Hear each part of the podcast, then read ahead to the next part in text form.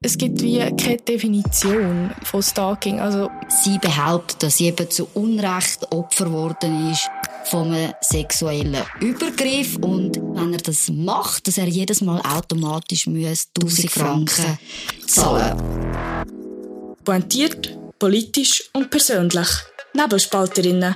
Der Podcast mit der Maria Rahel Cano und der Camilote. Herzlich willkommen, liebe Zuhörerinnen und Zuhörer, zu der 14. Folge Nebelspalterinnen. Bei uns gibt es nicht eine heisse Sommerpause, sondern die heißesten Themen der Woche. Jetzt hat man schon wieder das Gefühl, wir reden über Brüste. Es war so absehbar. Tun wir nicht, ent- müssen wir enttäuschen. Nein, wir reden heute nämlich über Stalking, die FIFA-Frauen-Weltmeisterschaft und was der perfekte Sommer für uns ausmacht. Gami, äh, das erste Thema Stalking, warum ist das wichtig, warum reden wir darüber? Ja, es hat gerade zwei Fälle gegeben diese Woche in den Medien, wo es um Stalking gegangen ist. Und ich habe doch gefunden, es ist ein wichtiges Thema, dass wir das mal aufgreifen. Wir sind zwei sehr spezielle Fälle und wir starten sonst gerade mal mit dem ersten. Und ich muss schon sagen, sie hat wieder geschafft, Jolanda Spies-Hecklin, zum bei uns im Podcast landen.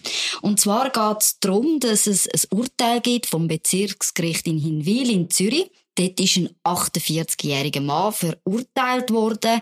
Er hat nämlich, und jetzt musst du hören, über 1500 Posts verfasst und das über zwei Dutzend Social-Media-Kanäle über die Jolanda Spies-Heglin. Also zuerst mal äh, Beachtliche Leistung. ja, also was der da für Zeit investiert hat und seine Botschaft ist eigentlich gsi, dass die Jolanda Spies-Heglin, sie ist eine Lügnerin, sie behauptet, dass sie eben zu Unrecht Opfer geworden ist von einem sexuellen Übergriff und er hat dafür jetzt müssen 2000 Franken genug zahlen. Das wäre jetzt so an sich nicht so speziell. Aber in dem Urteil geht es ein bisschen um mehr. Und zwar sagt man, die Kommentare, also die 1500 Kommentare, die der Typ verfasst hat, die alleine wenn man sie einfach alleine anschaut, die langen nicht für Stalking. Und dass doch die Meinungsfreiheit ein wichtiger Punkt ist und dass er das Recht hat, auch über die Jolanda Spies-Heglin zu reden. Und zwar, weil sie sich auch selber immer wieder ins Gespräch bringt. Also dadurch gibt es irgendwie eine Legitimität, wo sie müsse aushalten, dass man dann über sie schreibt. Aber was passiert ist, er hat auch noch das Verbot bekommen, dass er sie nicht mehr als Lügnerin darf bezeichnen und eben die Behauptungen, dass die falsch sind, das darf er auch nicht mehr verbreiten. Aber sie hat etwas ganz Krasses gefordert. Sie hat wollen, dass er während sechs Jahren gar nicht mehr darf über sie reden und dass, wenn er das macht, dass er jedes Mal automatisch muss 1000 Franken zahlen. Und das Gericht hat eben gesagt, es gibt die Meinungsfreiheit, sie müsse das aushalten und halt keine automatische Buß, das gehe in dem Sinn. Sie, muss immer, weit. sie muss immer noch Anzeige erstatten. Genau, sie muss von sich aus jedes Mal eine Anzeige schalten, wenn sie da etwas dagegen unternehmen. Und jetzt möchte ich wieder fragen, kann man denn überhaupt etwas gegen Stalking machen, wenn du das Urteil jetzt so hörst? Ja, also gegen Stalking, ich meine, also ich sage mal, was man sicher nicht sollte machen, ist mit der Person zu reden. Weil das funktioniert nicht. Das ist ja genau das Ziel. Die Person möchte Aufmerksamkeit von dir. Dass man darauf reagiert. Genau, dass man, dass man darauf reagiert. Und also sicher eben eine Möglichkeit ist Anzeige erstatten, mit Betroffenen reden. Vor allem, es ist viel der Fall, dass die Leute schlecht reden über einen. Also Mhm. vor allem jetzt im Fall von Hass. Äh, und das nimmt dann ein Ausmaß an, dass man sich wirklich muss schützen zum Beispiel beim Arbeitgeber, dass man die Leute Mhm. informiert.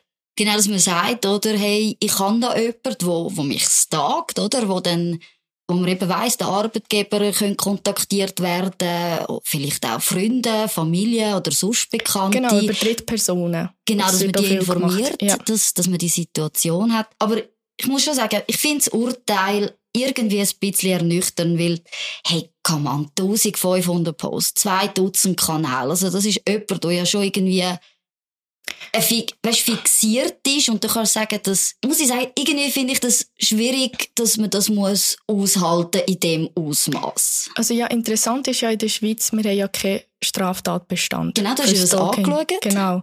Also es ist ja wie ein Sammelsurium. Also eben, der Post allein längt wie nicht, wie vielleicht Verleumdung zum Beispiel. Ähm, und es ist nachher eine zivil- und strafrechtliche eigentlich Verfolgung, die gemacht wird. Und also jetzt in dem Fall von der Spiesshäcklin, man kann ja von ihr halten, was man will. Aber ich gebe dir diesbezüglich recht, dass natürlich Opfer wenig geschützt sind. So. Also man mhm. kann auch relativ wenig machen. Wir haben ja nicht irgendwie Überwachungsstaat, oder, mhm. wo wir alle Leute können überwachen können. Und mit dem Internet haben sich natürlich schon Möglichkeiten eröffnet, ich meine, früher ist halt Stalking ist immer eine physische Nähe, hat man zum Opfer gesucht. Ja, oder was ich mir noch vorstellen kann, ich meine, wir kennen es da in der Redaktion vom Nebelspalter, auch wir bekommen teilweise sehr komische Briefpost. Ich glaube, das ist vielleicht früher noch gewesen, man hat wirklich die Anstrengung müssen machen, die, die Person mit Brief zu bombardieren. Und heute geht's mega easy, Social Media. Fake-Profil. Ja, und du kannst jemanden damit bombardieren. Und also auch noch, es gibt wie keine Definition von Stalking. Also es gibt, äh, so habe da eine rausgesucht, aber ähm, es ist schwierig. Also das beabsichtigte und wiederholte Verfolgen und Belästigen eines Menschen, so dass dessen Sicherheit bedroht und seine Lebensgestaltung schwerwiegend mhm. beeinträchtigt wird. Aber das Problem ist, dass vor allem Stalking so sehr vom Opfer abhängt. Also eigentlich muss ich sagen, das, was du jetzt vorgelesen hast, klingt total vernünftig. Es macht irgendwie Sinn. Ja, klar. Aber es hängt vom Opfer ab. Genau. Wieso? Es hängt vom Opfer ab, wie das du etwas interpretierst.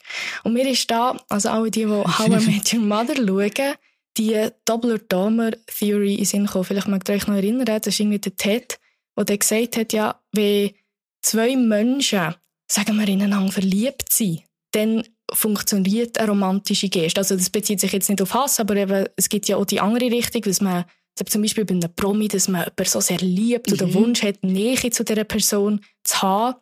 Und dann, wenn die andere Person das wie nicht erwidert, dann wird der Geste sehr schnell mal zum Stalking. Mhm. Hingegen, wenn es gegenüber, wie das aus äh, entgegennimmt, aus romantischen Gesten und so wie willkommen heisst, ist das weniger schnell Stalking. Also es ist wirklich eine Frage, was bedeutet das für das Opfer? Und ich glaube, das ist ein schmaler Grad, wo du vielleicht gerade auch als Promi, dass du am Anfang, ja, du hast Fans und die schreiben dir Briefe und Nachrichten, schicken dir vielleicht auch Sachen, dass du dann irgendwann mal sagst, hey, bei einer Person ist ein Maß da, wo wo ich mich nicht mehr wohlfühle. Ja, also es ist interessant, es trifft nicht nur auf Leute vom öffentlichen Leben zu. Also es trifft auf alle Leute zu. Klar, wenn du öffentliche Person bist, bist dem noch eher ausgesetzt. Aber es ist vor allem, dass die Personen, wo das Stalking, aber das, also das Problem oder das, was Stalking so speziell macht, auch im strafrechtlichen mhm. Kontext, mhm. ist das eigentlich eine Handlung allein. Mhm. Also sagen wir, auf ein Konzert gehen von jemandem, ist ja nicht strafbar, ist ja sogar erwünscht. Aber wie, es ist wie die Summierung von all diesen Handlungen, und das ist das, was nachher das Stalking ausmacht, also in einem Ausmaß, das nicht gesund ist. Ja, ich habe jetzt in dem Fall die 1500 Posts, aber wir haben einen anderen Fall rausgesucht, und zwar geht es um den Luca Henny. Ja, der Luca Henny ähm, hat seit Jahren wird er von einer Stalkerin verfolgt. Ähm, zuletzt ist eben die 23-jährige Z beim Dunstigas auftaucht und von der Berner ähm, Polizei verhaftet worden. Ähm, und ist jetzt so, sie hat scheinbar ein aktuelles Reo-Verbot missachtet. Also da ist äh, schon ein Verfahren am Laufen. Der Luca hat sich dazu nicht äh, mehr, viel mehr geäussert und ist jetzt aber auch wieder entlassen worden. Es ist ja klar, jetzt, es ist der Fall von einem Promi, aber man hat das in den Medien auch verfolgt, oder? Dass die Frau auch anscheinend bei der, bei der Adresse, bei der Heimat... Sie kennt die Adresse Genau, ist dort auftaucht. Auch hätte sie Leute aus dem Umfeld, Konzertveranstalter, Management und so kontaktiert. Und eben in einem Ausmaß, wo wo so weit gegangen ist, dass sie eben an den Donnerstagsjass gegangen ist von SRF und man sie dort dann eben in Gewahrsam genommen hat. Aber das ist wieder das gleiche Beispiel. Also, dass sie dort hergegangen ist, an sich allein. Mhm. Also, klar, jetzt, wenn sie das Rayon-Verbot hat, dürfte sie nicht dort hergehen, darum ist sie verhaftet worden. Aber das an sich, die Handlung ist wie nicht strafbar. Und dann siehst du es wieder. Mhm. Also, muss zu mir sein. Aber zum Beispiel hat sie, äh, ist 20 Minuten liegt auch Eifersuchtsnachrichten vor, auch äh, in einem Ausmaß, wo wirklich störend sein. Und ich kann mir wirklich vorstellen, dass das für ein Opfer, da wirst, also, da bist immer nervös, ich weiß doch auch nicht, Schlafstörungen, kommt sie jetzt überwacht, aber man fühlt sich wie immer beobachtet. Mhm. Jetzt kann man echt in Wahnsinn treiben. Aber Gami, was mich wundernimmt, du bist ja auch eine Person des öffentlichen Lebens. und hast du mal Stalking erlebt? Ich würde sagen, Stalking nicht. Ich glaube, das Ausmaß jetzt, wie, wie die zwei Fälle zeigen, das habe ich noch nie erlebt. Klar, man wird in der Öffentlichkeit erkannt, das muss man sich bewusst sein. Also auch wenn man in den Ausgang geht, kommt es immer wieder zu Situationen, wo man merkt, da hat einem jemand erkannt zum Beispiel. Es wird tuschelt äh, dahinter oder manchmal wird sogar ein Foto gemacht. Schon das ist sehr unangenehm oder wenn man eigentlich privat in dem Sinn unterwegs ist. Und das andere, dort bist du dabei gewesen. Wir haben eine Veranstaltung, ein Public Viewing zu der WM mit der SVP. Und dort ist jemand gekommen, hat ein T-Shirt mit meinem Namen drauf. Und dir ist das total speziell Ja, ich gemeint, du kennst ihn. Nein, du nicht tatsächlich nicht. Und das ist schon etwas Spezielles, glaube ich, auch wenn man auch für die Schweizer Politik. Ich habe immer das Gefühl, in der Schweizer Politik kann man sich relativ entspannt bewegen. Gerade Bundesräte, die einfach Zug fahren oder in ein Resti hocken, gerade Albert Rösti doch letzte, dass man dann eben wirklich Leute hat, die wo man nicht kennt und dann aber sehr nah an einem ankommen, das ist dann schon überraschend und nicht typisch für die, für die Schweizer Politik. Aber ich habe jetzt nie so, so einen Fall gehabt. Ich bin auch, bin auch wirklich froh. Und der, der das T-Shirt gemacht hat, ist so unglaublich herzig gewesen. Aber ich verstehe, dass der Grad, dass es, kann, ja, dass es kann unangenehm werden, sehr, sehr, sehr schmal ist. Wir haben ja natürlich in der Schweiz so eine Kultur, wo, eben, also man hat den Promi-Status, gibt's ja, also man, man lässt ja die Leute meistens eigentlich in Ruhe. Mhm. Und also ich bin ja vor einer Woche, glaube, es war jetzt eine Woche, ein Donnerstag Jass oder zwei Wochen, ich weiß es gar nicht. Mhm. Und ähm, ich habe dort mit dem Büssi geredet und aber genau die Nähe, also das möchte man ja auch vermitteln.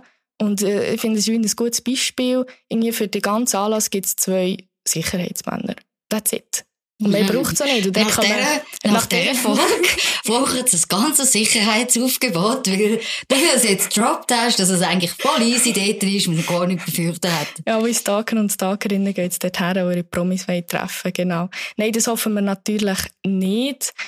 Ähm, aber wir haben noch ein weiteres Thema, wo wir unbedingt darüber reden wollen. Und zwar hat heute, wenn wir die Aufnahme machen, am Donnerstag, das erste Spiel von der FIFA Frauen-Weltmeisterschaft stattgefunden. Und wir, wir müssen darüber reden. Wir haben uns ein bisschen geweigert, aber wir müssen darüber reden.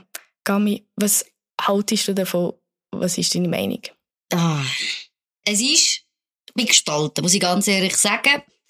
Es ist so, ich habe absolut Bewunderung für, für die Frauen und ich habe auch schon ein Match geschaut, mal reingeschaut und bin muss ich wirklich sagen, überrascht gewesen, dass es äh, ein gutes Spiel war, sehr technisch auch.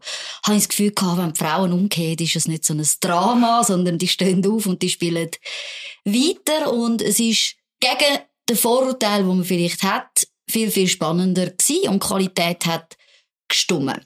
Was mir aber so unglaublich auf den Wecker geht, ist, ich habe das Gefühl, man will uns den Frauenfußball irgendwie einfach in den Rachen stopfen. Man will uns irgendwie weiss machen, dass wir das genauso... Wer, wer will das? Wenn ich, wenn ich auf die Webseite gehe von den grössten Medienhäusern, habe ich das Gefühl, da wird so krass über die Frauen-WM berichtet und ich habe, Gefühl, ich habe einfach das Gefühl, da steht nicht im gleichen Ausmaß wie, wie die Realität. Ich habe das Gefühl, da möchte man einen Hype an erschreiben, ertippen, der einfach nicht da ist. Und ich habe einen Kommentar gelesen in der NZZ dazu, oder? Es ist darum gegangen, dass man eben nicht so viel Vorurteile haben Ich habe jetzt da hure viel Vorurteile, anscheinend, wie ihr gehört. Und dort hat man geschrieben zum Beispiel, ja, es werden mehr als eine Milliarde Leute über irgendeine Form, irgendeinen Kanal, werden sich jetzt die Frauen WM anschauen. Und ich habe gedacht, oh, eine Milliarde, krass, hure viel. Und bin hure überrascht gewesen. Dann bin ich nachschauen bei den Männern. Bei den Männern, bei der WM 2 18, wir nehmen jetzt nicht Katar, das war im Winter, das ist ein Sonderfall, ist irgendwie nicht so das übliche. Männer-WM 2018, 3,572 Milliarden Leute haben das geschaut. Und das ist das, was mich in dem Kommentar angeschissen hat. Dass man so da hat, oder 1 Milliarde, das ist so viel. Man hat es einfach nicht in Relation gesetzt zu den Männern. Und dann haben wir so gedacht, wer hat den Kommentar geschrieben? Und jetzt gibt's einfach Bashing. Jetzt gibt's Bashing, Maria.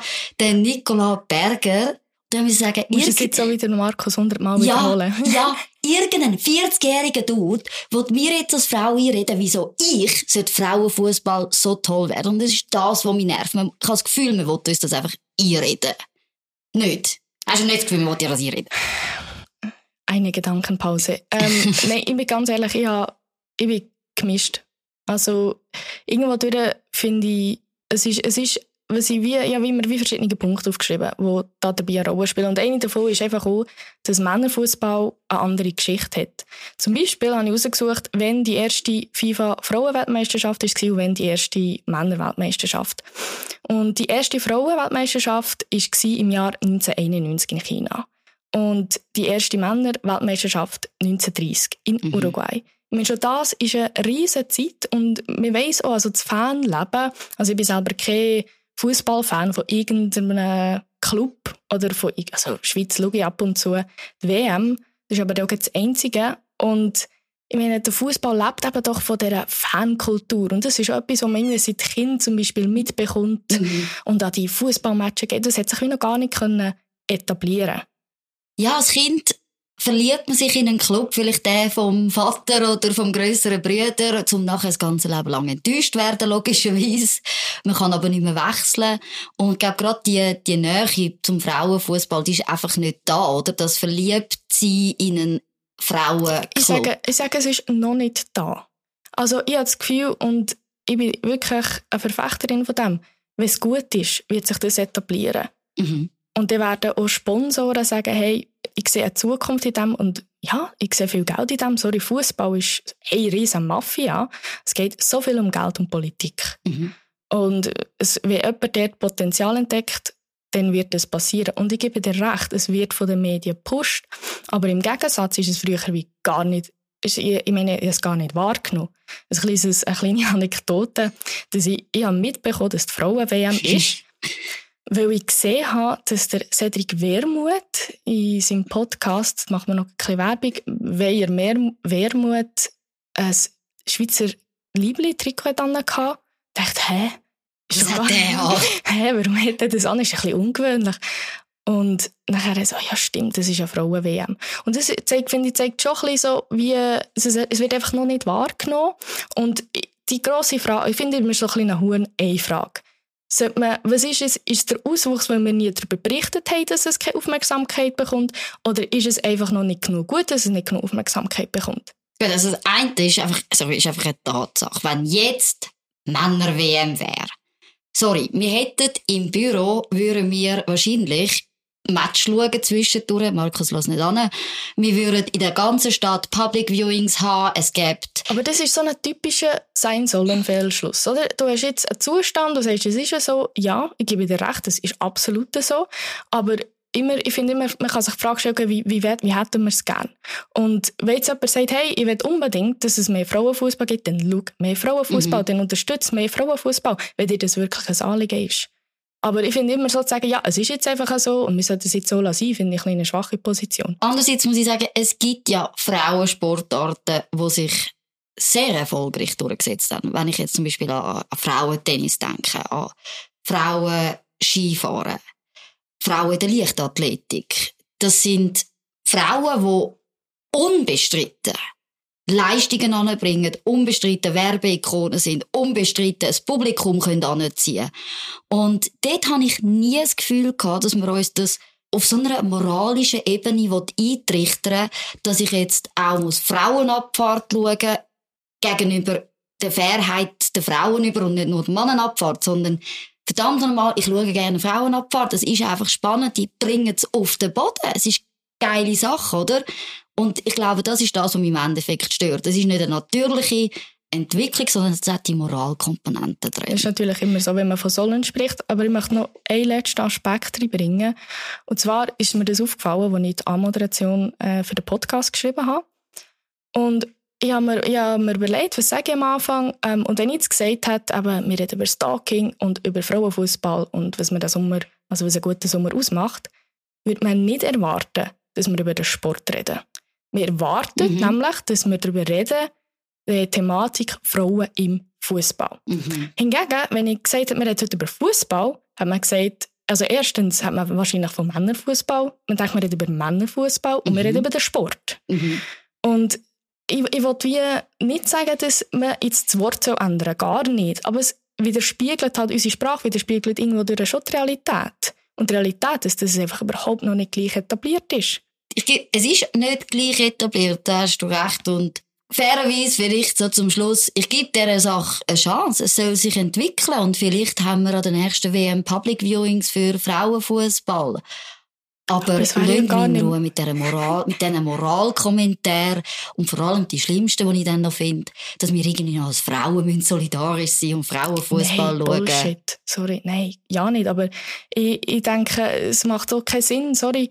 Äh, jetzt, aber das erste Spiel war heute Morgen am 7. Gewesen. Ich meine, das nimmt den ganzen Public Viewing Effekt oder ganz Spaß. Am Fußball nimmt es weg. Morgen am Morgen, also dann, wenn der Podcast rauskommt, das heisst jetzt, wird am 7 die erste, das erste Match ausgestrahlt, äh, Schweiz gegen Philippinen ist es, glaube ich. Und ich meine, wie willst du da irgendwie mitfiebern? Also ist das sicher nicht um 6 Uhr morgens auf, für, für den Fußball zu schauen. Ja, also, da muss man wirklich auch sagen, wenn man Frauenfußball fördern will, muss man vielleicht den Markt, ja, muss auch nicht den Markt überschätzen und das in Australien und Neuseeland machen, sondern bis realistisch, wo wird das geschaut? Wahrscheinlich in Europa, in den USA. Ja, sucht er vielleicht eine Zeit aus, wo die Leute auch könnten schauen. Gut, wir uns jetzt ein bisschen aufgeregt, darum ein Schlückchen Wein. Das ist der Wein von Dominik, den wir geklaut haben aus dem Kühlschrank. Und er heisst, kann man sagen... Just fucking good wine. Ja. Ja, dann probieren. Ja, das fucking kann man weglassen. Das ist gut Wein. Gut, wir reden über das letzte Thema. Oh, nein, eben die Frage von der Woche. Oh, ja, unbedingt. Die Frage von der Woche ist ganz einfach. Schaust du die Frauen-WM?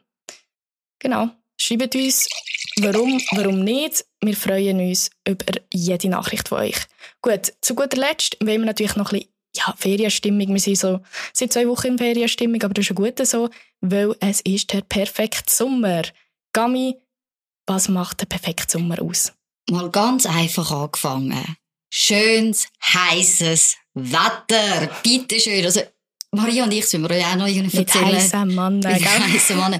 Wir müssen erzählen, Maria und ich sind gestern für den Nebelspalter in die Body gegangen. Also ja, wir haben den coolsten Job auf dieser Welt.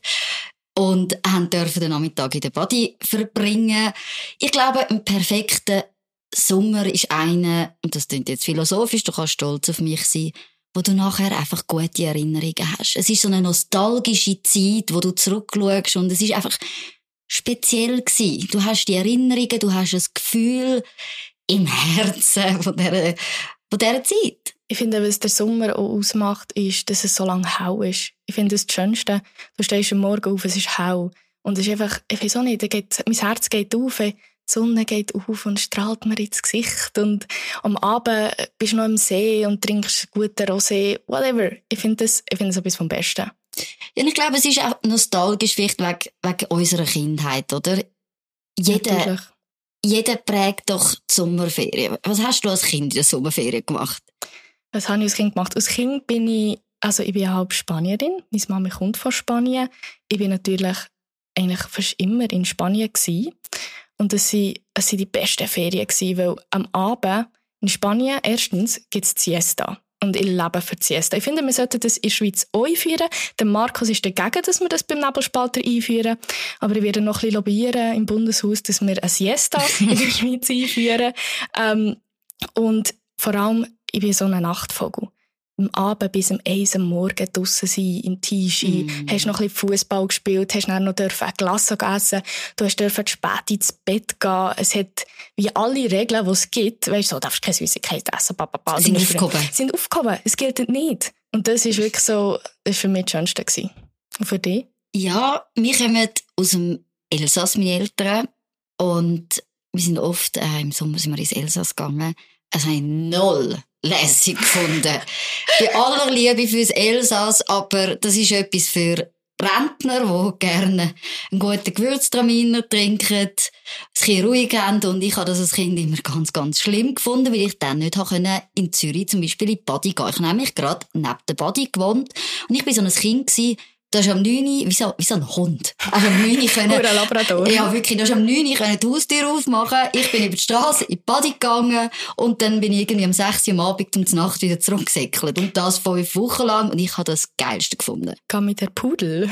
Ja, eher der Labrador, weil auch aus dem Wasser hast du mich auch nicht mehr rausgebracht. Also das ist für mich so ein bisschen der Traum gewesen. Und Ferienlager.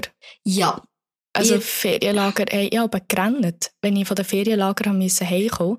Und auch wenn das Essen schrecklich war, ich habe das geliebt. Einfach, ah, das ist die, das Umfeld und nachher spielen und, und nachher all die Machenschaften, wer mit wem und willst du mit mir gehen, weißt du, Ja, Zettel, ja, nein, vielleicht. nachher heartbroken Ja. und ihr sagt, ihr schreibt euch Brief und dann ist mir mal einer geschrieben worden. Wir haben SMS geschrieben, aber du hast noch so eine Textbegrenzung gehabt. Ja, weißt du noch, das ist Ja, das SMS hat 20 Grad gekostet. so teuer gewesen. Aber for my love, ich habe alles gemacht.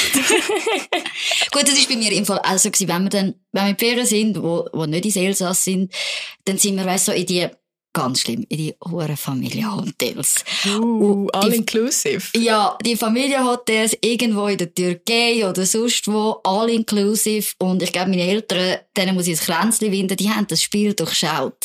Weil die haben den ganzen Tag für Kind Programm gehabt. Am Abend sind sie müde und dann musst Ja, die haben mich können abliefern und ich habe den ganzen Tag irgendwie irgendeinen Seich gemacht, irgendwelche Aktivitäten und am Abend ist dann der Abschluss mit der Kinderdisco.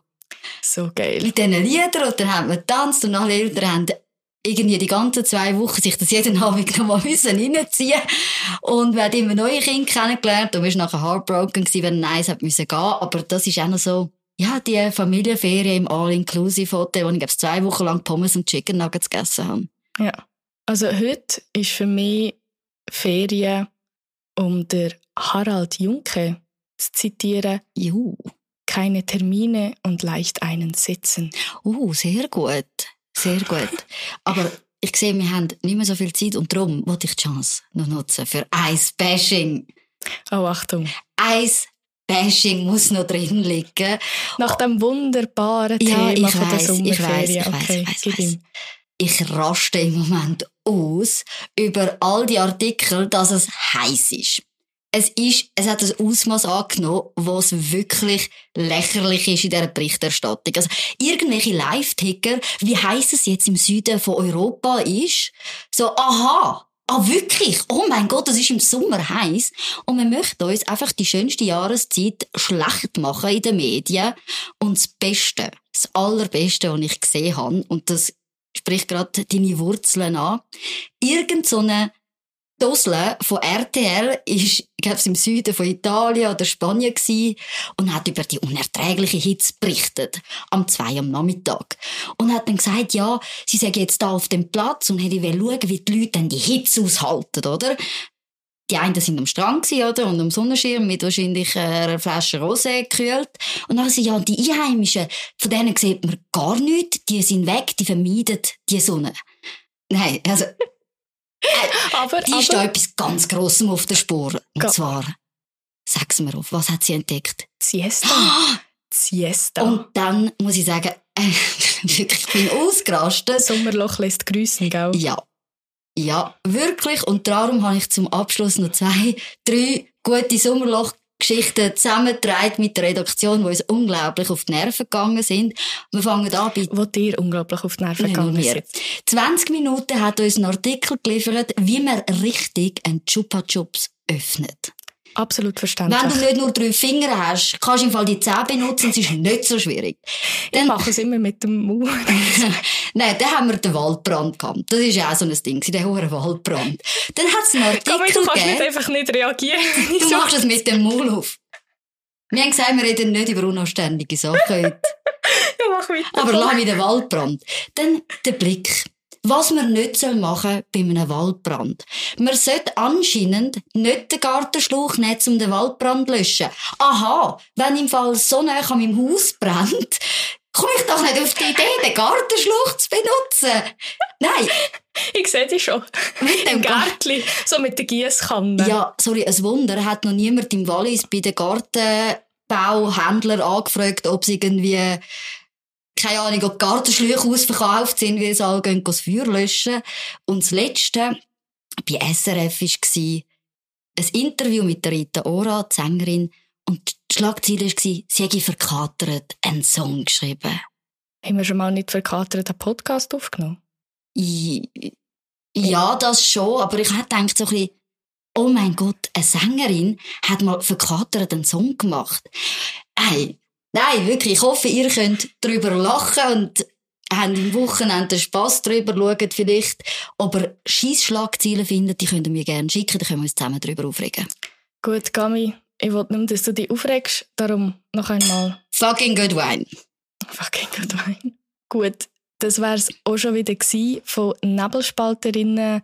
Ihr könnt uns abonnieren auf Instagram at Nebelspalterinnen und ihr könnt uns natürlich auch abonnieren auf allen sonst gängigen Podcasts. Wir kommen jede Woche am Freitag am 6 Uhr am mhm. Morgen raus, also jetzt von 9 wird einfach die Zahl umkehren. Das kann man sich einfach merken. Am 6 Uhr morgen könnt ihr uns hören, ist auf dem Weg zur Arbeit und auf dem Weg ins Wochenende. Wir freuen uns ganz fest, wenn ihr nächste Woche wieder einschaltet mit den heißesten Themen der Woche. Bis zum nächsten Mal bei Nebelspalterinnen, der Podcast mit Maria Rahel Gano und der Camilote.